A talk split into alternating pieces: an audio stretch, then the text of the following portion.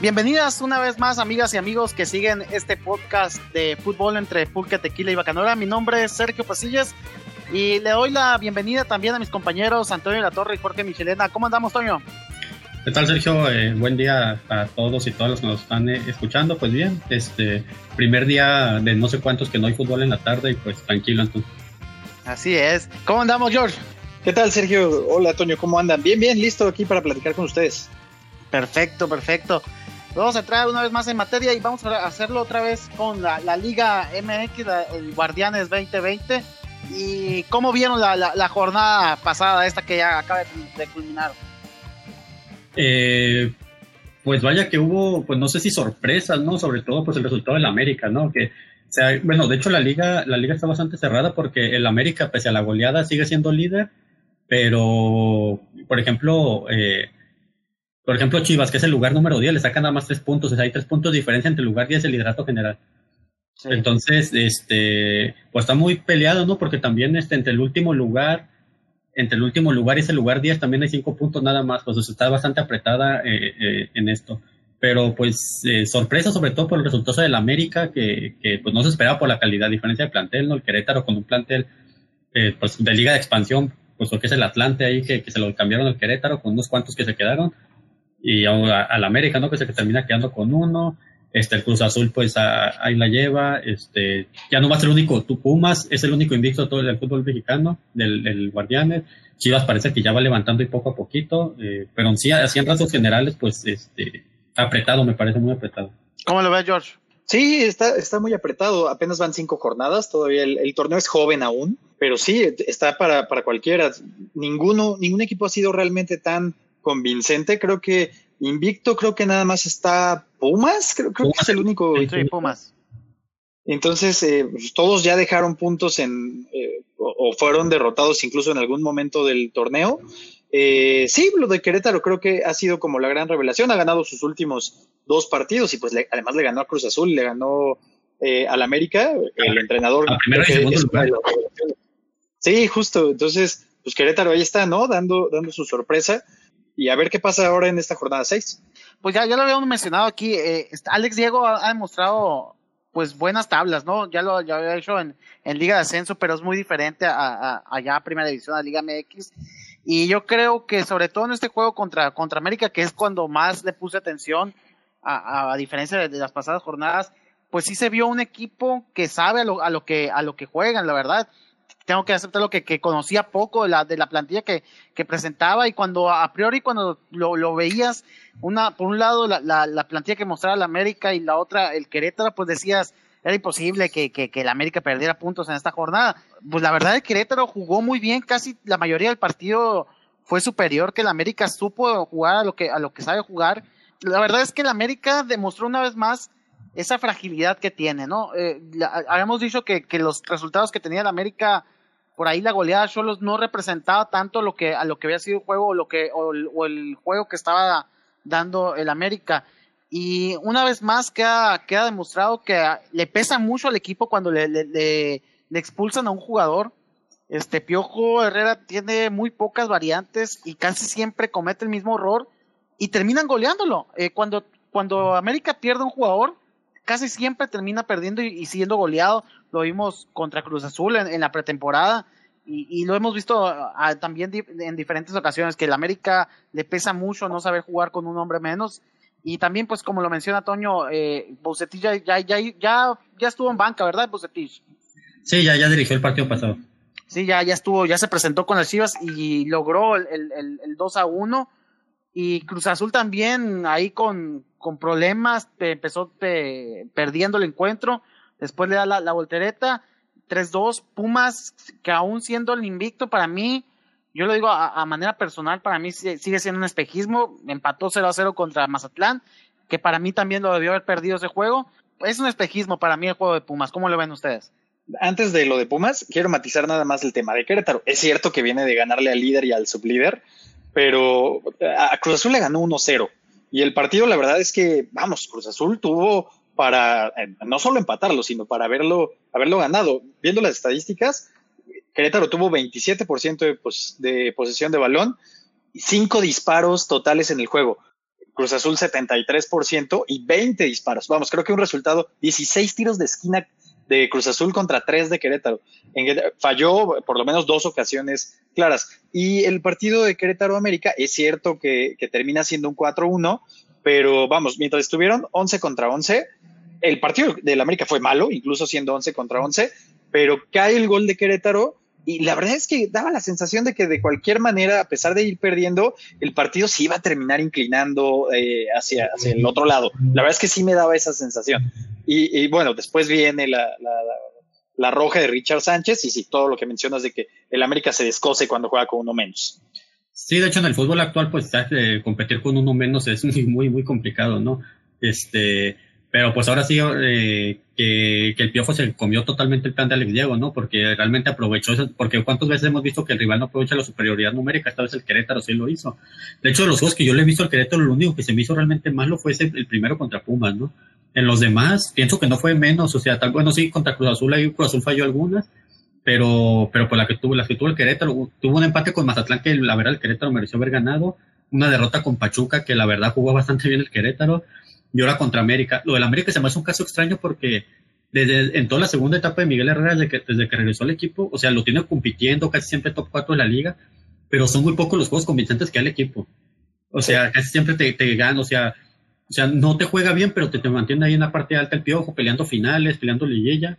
Es un caso muy extraño el de América, ¿eh? O sea, que sin aportar mucho el piojo como técnico, tiene el equipo ahí, ¿no? Que lo resuelve individuales, individualidad, lo que sea, pero ahí lo tiene el piojo, ¿no? O sea, no tiene, no tiene este, eh, forma el equipo, pero tiene fondo. O sea, ahora sí que puede decir el piojo, el fin ha justificado los medios, como sea, pero ahí tengo el equipo, ¿no? Y sí, este, coincido, y en cuanto a lo de, y ahora vamos con el tema de Pumas, pues la otra jornada va contra Tigres, ¿no? Yo creo que ahí se le acaba el invito ya, porque es un plantel bastante, digamos que medianito, bueno, ahí pues se la jornaron con Talavera, tienen al, líder de goleo a, a este, a, Dineno, tiene una buena dupla de atacantes, ¿no? Pero lo que es la de su defensa y su medio campo sí está medio, medio pues medio pinche, Y en los últimos años a Pumas se le complica muchísimo Tigres. Sí, sí, sí, de acuerdo, de acuerdo, y va, y va al volcán, ¿no? Este, yo pienso que ahí, ahí en la jornada 6 se van a acabar los invictos en la liga. Ah, como está jugando Pumas, como, como se ha presentado, digo, tampoco Tigres es como que el equipo ahorita tan dominante, ¿no? Que, que se ha presentado, pero yo digo que sí sería raro que Pumas sacara un punto siquiera de, de su visita a Monterrey. Y, y esta, eh, siguiente jornada, de la jornada 6, nos va a traer buenos, buenos eh, enfrentamientos, como lo decías ahí, el del Pumas Tigres, también sigue el, el, América Monterrey, eh, las Chivas van a ir contra, contra Toluca, que pues yo creo que como está jugando Toluca, a pesar de que viene una victoria, yo creo que Chivas tendría que ganar ese partido. Y este Querétaro va contra, contra Atlas también, de los equipos que no levanta Atlas, la verdad que pasan jornadas, pasan los directores técnicos y, y no levantan, ¿no? Bueno, eh, lo de Chivas, pues sí, digo, desde, que se fue tenemos una mejoría ¿no? en el interinato de Michel Leaño y con Bucetich. En este juego, la verdad, digo, no, no, no, desplegó ninguno de los dos un juego así espectacular o muy bueno, pero tuvo pasajes de buen fútbol, pasajes, obvio, no, no todo el partido. Con Tena ni eso se veía. Entonces ya hay una mejoría, este, otra cosa, ya hay plantel completo, este, otra cosa muy importante, o sea, si ves, ya vueltas a ver la banca de la Chivas, ya ves soluciones en la banca también, pues, ¿no? Y otra, ya, se, todos los que tenían eh, COVID ya se recuperaron todos, bueno, menos Oribe Peralta, creo, no sé qué ha pasado con él, pero él, él ni siquiera es como el quinto delantero del equipo, ¿no? Y que este Toluca, pues sí viene de ganar, pero pues no se le ha visto un juego convincente ahí al, al Chepo, va a, van a Toluca, que pues de hecho Chivas tiene, eh, no sé, ya como unos cuatro años que no pierde ahí en, Toluca, pero pues en teoría no es un juego tan complicado, ¿no? Para que, para que se vaya sentando el equipo de Bucetín. Y uno de los, de los partidos que a lo mejor a priori por ser el, el Puebla y Cholos no, no se antojaría tanto, ¿no? No es como que los que van a, llamar más la atención, pero a mí sí me llamaría la atención ver este, este juego. ¿Cómo la ves tú, Jorge? Sí, el, el Cholos Puebla va a estar interesante, sobre todo porque pues empieza a crecer un poquito la presión en Guede con Cholos. Leyendo también que hoy dieron de baja, o bueno, separaron del equipo a Nahuel Pan y a Bolaños, me parece. Sí, Los separaron de, disciplina pues va a estar, va a estar interesante cómo le va a empezar a incrementar la presión. Ya empiezan también como a escucharse algunas voces que dicen que el proyecto de EDE se le tiene que dar eh, pues un añito para que afiance. Creo que su éxito en su club anterior fue muy inmediato y era un poco lo que se esperaba eh, con Cholos, pero pues, va a ser un partido interesante. Puebla juega bien. Sí, de hecho, con Cholos, ahorita la excepción del torneo, si están de acuerdo conmigo, ¿eh? sí, o sea, porque el plantel que, que, había traído, se trajo casi todo el Querétaro, más los que ya estaban, y un técnico que pues demostró cosas buenas con Morelia. Eh, no sé qué tanto le habrá afectado no haber tenido ni un solo partido pretemporada, ¿no? O sea, déjense ustedes que hayan ido al mar o a los montaños, ni siquiera un juego para, digamos, como para ver cómo andamos, este, ni eso, y a ver cómo si no le torna el vestidor a, Pablo Guedes, ¿no? Porque Mila Bolaños y, y, y Ariel Nahuelpanda habían sido designados como de sus capitanes, vaya. Entonces vamos a ver si no le truena también por ahí, si pierde el vestidor, pues se acabó y aparte en Cholo son de mecha corta, ¿no? También les encanta andar cortando proyectos nomás porque sí, a ver si no, no se deshacen de lo que pintaba para un buen proyecto. Sí, porque pues la verdad es que el plantel lo tiene muy amplio, ya hemos hablado de, de, plantel en, anteriores capítulos y, y, es de lo mejorcito que hay en la liga, pero sí, como bien dices, este, el, el ponerte o, o el quitar a dos jugadores a tu jornada 6, pues a, lo mejor sí te empieza a pegar ahí en lo anímico del plantel y, y sobre todo porque son de los de los con más experiencia y son de jugadores importantes. son jugadores importantes, son extranjeros, entonces a lo mejor sí le, llega a pegar a Guede el, haber hecho, el haber separado los jugadores, pero también pues este él, sabrá no de, por qué lo hace. Y ya ya para finalizar el tema de la Liga MX, pues a lo mejor se puede dar en, en, Juárez el debut de, de, Marco Fabián. Sí, contra, contra el León, el León que pues es tercero general, que, que a León para mí le sigue haciendo falta un centro delantero, ¿eh? no, no es como que no se ha adaptado, pero pues tiene el mejor medio campo de la liga, que eso no es, no cosa menor, ¿no?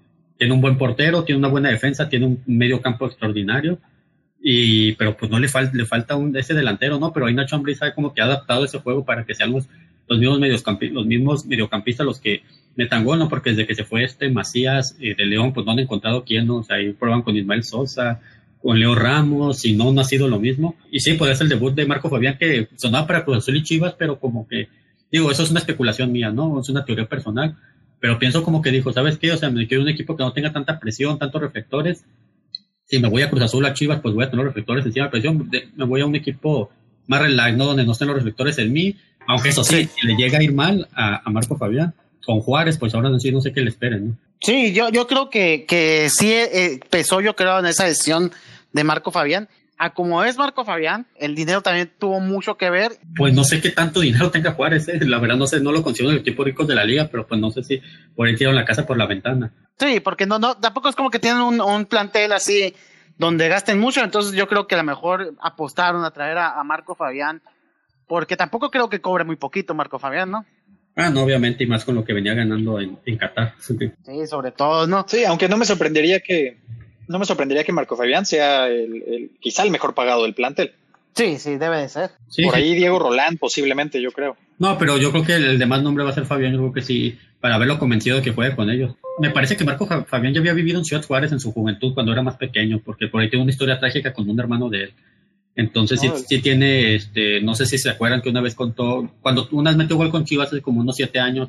Que sí, que falleció su, hermano, ¿no? Sí, que festeja tirándole como si le estuviera tirando un balazo al Venado Medina y después salió de disculpas que tuvo un hermano que estaba metido en ese, en el, pues en el crimen organizado o algo así y fue asesinado, ¿no?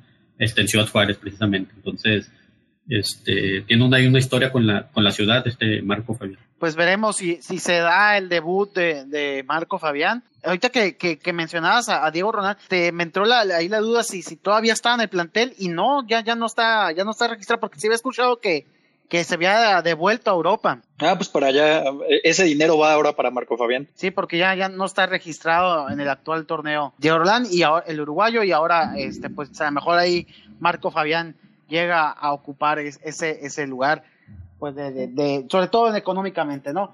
Y hablando ya en nuestro siguiente tema en Champions League, pues vimos cómo eh, pues se, se dio lo que todos eh, pensábamos, ¿no? Ya después de, de, las sorpresas que hubo en cuartos de final, este, sobre todo la del Lyon, pues ya llegaba a, las semifinales el Leipzig contra el, París y el, y el Lyon contra el Bayern Múnich. Al final, pues yo creo que todos pensábamos en lo mismo que, que el París y el Bayern iban a avanzar a la final. ¿Cómo vieron las semifinales? Finalmente están pasando los favoritos después de varias sorpresas que hubo en, este retorno del coronavirus entre octavos y cuartos de final. Por fin pasaron siempre todos los favoritos. Eh, creo que el, marcador más engañoso es el del Leipzig contra París. Híjole, no, sabes que la verdad es que los dos son marcadores bastante engañosos. Es cierto que París fue superior a Leipzig y que el Bayern fue superior a León, pero creo que los, el 3-0 no refleja lo que fueron ambos partidos. Sobre todo el León tuvo oportunidades muy claras para haberse acercado eh, al marcador e incluso ponerse en ventaja desde el inicio del juego. Pero bueno, creo que ambos fueron buenos partidos y bueno, lo que nos espera en la final. Sí, pienso que fue o sea, engañoso, pero era, bueno, el del PSG era para ver que ganara el un 2-0, ¿no? Tal vez un 3-0 ya, ya se considera golear. Pero sí fue, ambos, ambos este, marcadores pues justos, ¿no? Los dos equipos ahora sí demostraron su, su, su potencial, o sea, su superioridad. Y ahora sí pues impuso la lógica, ¿no? Ahora sí no hubo, no hubo lugar para, para sorpresas, aunque a diferencia de eso fueron como que juegos muy predecibles, ¿no? O sea, se pusieron, digamos, arriba relativamente rápido en el marcador tanto el PSG como el Bayern y se dedicaron a controlar y atacar con espacios, ¿no? A eso fueron los dos juegos, o sea, yo creo que careció. Tal vez el Lyon, antes de que le cayera el primero del Bayern, tuvo ahí dos, una que les, una mano a mano del Neuer y una que pesegan en el poste, en el, en antes de que cayera, y después viene el gol de Nabri en el del Bayern y ya pues es otro partido totalmente. Eh, ahora sí que como se dice, estuvo como medio de hueva, ¿no? Vamos a decirle, una vez que se puso 1 a 0, porque ya no, los otros equipos como que no encontraron como que las armas, ¿no? El, el, Lyon sí tuvo ahí muchas llegadas aprovechando que el Bayern sufre mucho cuando le ganan las espaldas a sus, a sus, les tiran diagonales a las espaldas de sus centrales, sufre demasiado el Bayern, pero pues no como que las, no, no las, no las aprovechó. Sí, el, el, inicio del partido del Bayern contra el León fue muy parecido, a mí se me asemejó mucho a lo que pasó con Barcelona, que tuvieron varias oportunidades para abrir el marcador, pero ya después de, que cayó el primer gol del Bayern Múnich, este, el Bayern empezó a controlar el partido y ya nadie se lo pudo quitar. Pero el León sí tuvo claras, antes de, de, que eh, llegara el primer gol del Bayern, sí tuvo tres o cuatro clarísimas para poder adelantarse en el marcador. Y lo que es, eh, es un equipo grande, a los, equipos, a los equipos grandes no les puedes perdonar las que tienes. Y el Bayern, pues, este, llegó el primero, llegó el segundo y ya no, no, no, ya no pudieron quitarle ese marcador. Lo, mismo pasó con el París. El París, eh, después del, del 1-0, este, ya controló mejor el partido y, se pudo llevar la victoria que al final este, los lleva a su primera final de Champions League en su historia. Y pues yo creo que este equipo del París está muy motivado, muy motivado. Se puede ver que hay una conjunción de, de, equipo fuera también de, del terreno de juego, con todas estas fiestas que se la llevan ahí este, en la concentración y pues a ver si esto no motiva para poder llegar y, quedarse con su primera Champions League. ¿Cómo la ven ustedes? ¿Y a pues quién ven, de favorito en la final? No, el favorito es el Bayern, obviamente, pero no sé por qué siento que la va a ganar el PSG.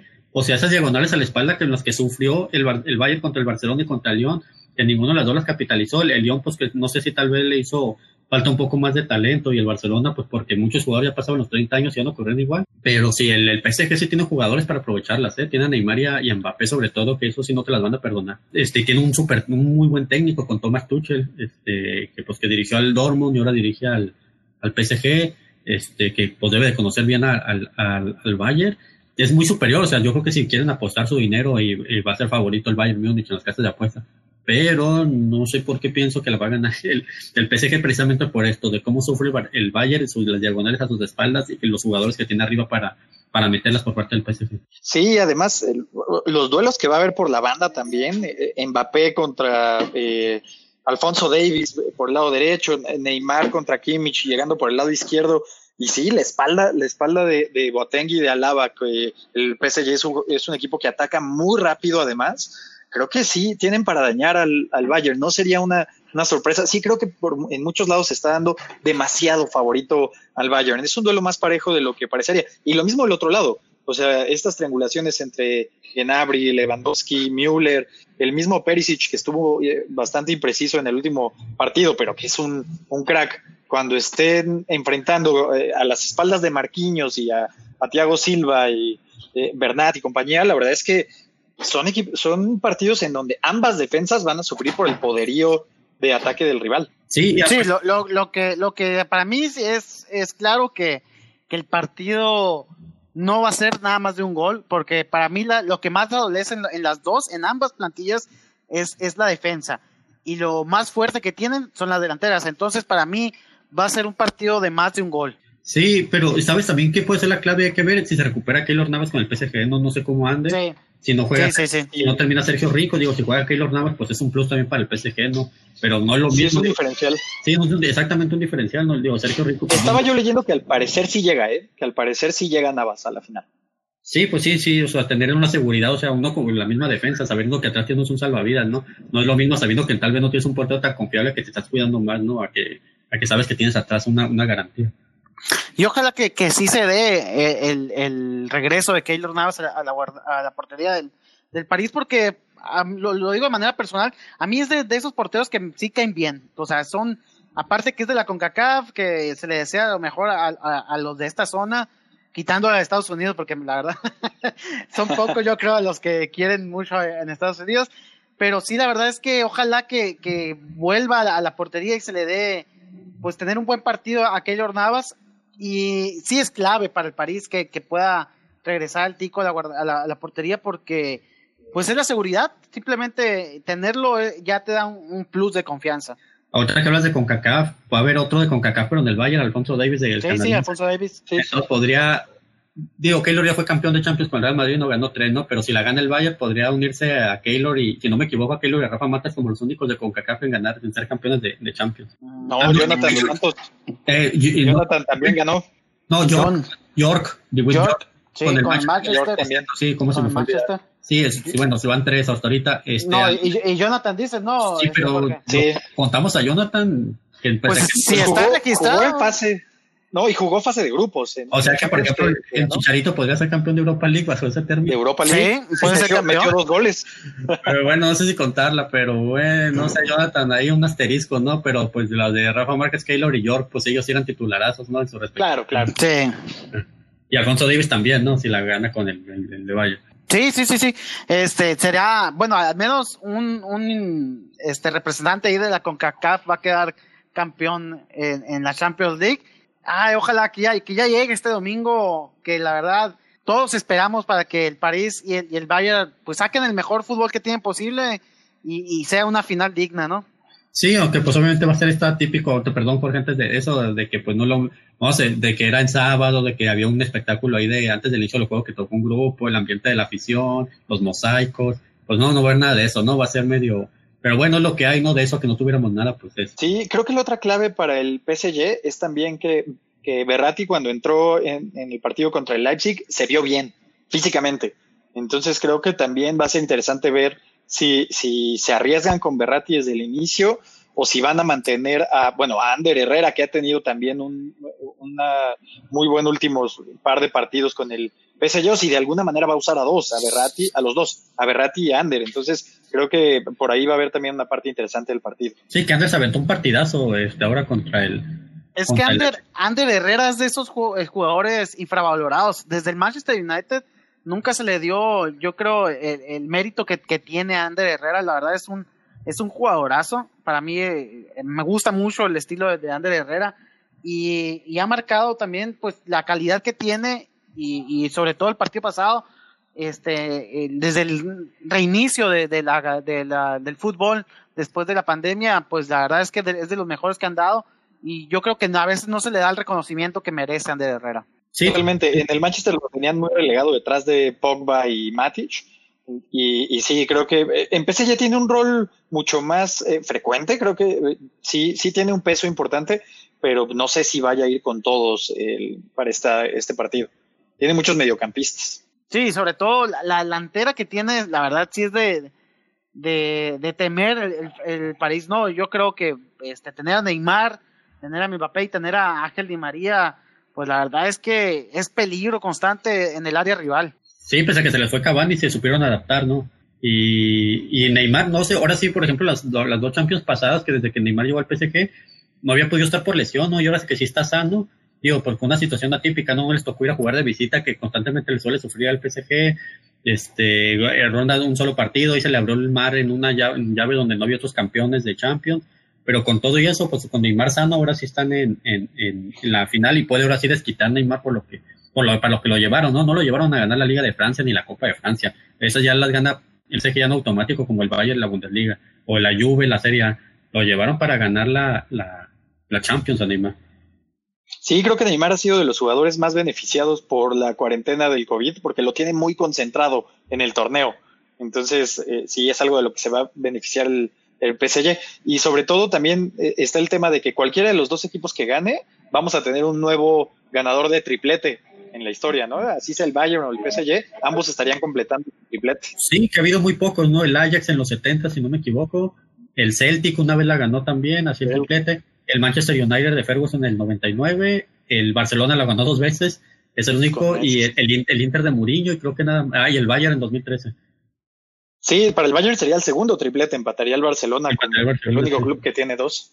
Pues esperemos, esperemos que, que, que este domingo nos traiga un, un, partido como el que a priori se, se puede esperar, un partido de, de, de, grandes emociones donde pues lo mejor es la delantera de, los, de, de, ambos equipos y que haya pues más de un gol. Yo creo que sí, sí va a haber más de un gol, ¿no? Pues ojalá, no nos equivocamos muchos cuantos partidos hemos visto, ¿no? Que decimos, no, va a ser un juego espectacular y tómela ahí 1-0, no, 0-0 y penales.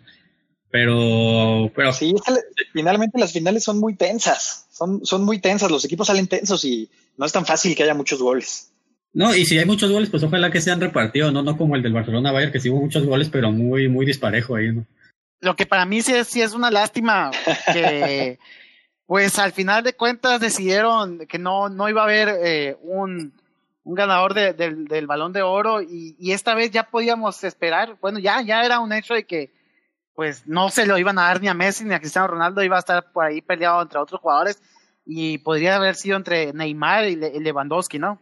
O Kevin De Bruyne, pero no, sí es cierto, no va a haber balón de oro, pero sí va a haber el premio este de la FIFA, el de Best, y ahí creo, que sí lo puede ganar Neymar, ¿no? Podría, si gana el PSG ya podría estar yo creo que apunta a Neymar, tal vez a Lewandowski, no sé si a él del Bayern o a otro, a Müller, y tal vez Kevin De Bruyne del City, pero, pero sí, yo creo que si la gana el PSG sería el, vamos, el de Best sí se lo lleva Neymar ya, ya sin la verdad es que para mí no, no sería Neymar el mejor jugador de la temporada. ¿eh? Creo que para mí sí estaría muy castigado que, no es su culpa, pero que la Liga de Francia se haya suspendido. Para mí sí castigaría bastante a Neymar. Y yo creo que bajo estos parámetros que suelen usar, sí, para mí sería eh, pues Robert Lewandowski y están por abajo eh, De Bruyne y Messi. Ah, para sí, mí pues Messi Pichichi, tuvo un temporadón tremendo. ¿Y a cuántos cuatro seguidos creo que lleva Pichichis también, ¿no? O sea, pero, pero digno y así como para complementar y todo lo que, sí. lo que requiere una temporada, toda una temporada, todas las competiciones que juegan, este, así estaría al nivel Messi como para ponerlo ahí. Bueno, tal vez en la terna, no, tal no, vez. Yo creo que ni en la, ni en la terna, pero o sea, ganar, yo, yo sí pongo arriba a Lewandowski en la temporada. Estamos hablando únicamente de la temporada y, y no estamos hablando de quién es el mejor jugador o, o no, sino que lo que requiere para ganarse este premio. Yo sí pondría a, Robert Lewandowski por encima de, Messi y también a Kevin De Bruyne lo pondría por arriba de, de, Messi, ¿no? Messi es líder de, líder de goleo y líder de asistencias y líder de regates y líder de, o sea, es una, en toda Europa. La verdad es que sí, creo que es complicado porque obviamente la, todo acabó hace mucho tiempo y lo que tenemos presente en este momento han sido los partidos de Champions y cómo se fue goleado el Barcelona contra el Bayern pero, pero no, eh, la verdad es que incluso antes de, haber visto estos últimos partidos de, de, la Champions League, este Final Eight, para mí sí, los dos mejores de la temporada habían sido bien de Bruyne. Pues sí, hay que recordar que, que, es un premio individual, ¿no? O sea, de hecho, si es por lo de la Champions, por la Champions premia a su MVP, no de nada más del torneo es. Entonces, por ejemplo, el año pasado cuando hubo mucho de que no, que, me, que este Van Dijk que, que, ganó, pues sí, Dijk tuvo su premio ahí de, de la, la UEFA, premió su propio a, a esto, premió la Champions, pero es también rendimiento individual, ¿no? Cristiano también cuántos premios no ganó cuando no había ganado mucho en la temporada, ¿no? Uno en 2013 que ganó porque al abrir una votación que hace un repechaje, ¿no? No se acuerdan ahí, y por unas declaraciones de Blatter, que por eso también, o sea, entonces, sí, no, yo estoy daría de acuerdo que no hay que dárselo a Messi esta vez, pero si está en la terna, yo no, no hay que discutirlo, ¿no? Bueno, y ya, este, nada más denme su opinión, el, el sí o no, y, en próximos capítulos, o a lo mejor en el próximo capítulo vamos a abundar un poquito más en, en, esta temática, pero les pregunto, ¿a ustedes les gustó, pues, esos cuartos de final, estas semifinales, les gustó eh, este Champions League como terminó? Eh, a mí no. Eh, ¿Por qué? Porque pues extraña eso, esa emoción de los goles de visitante también, ¿no?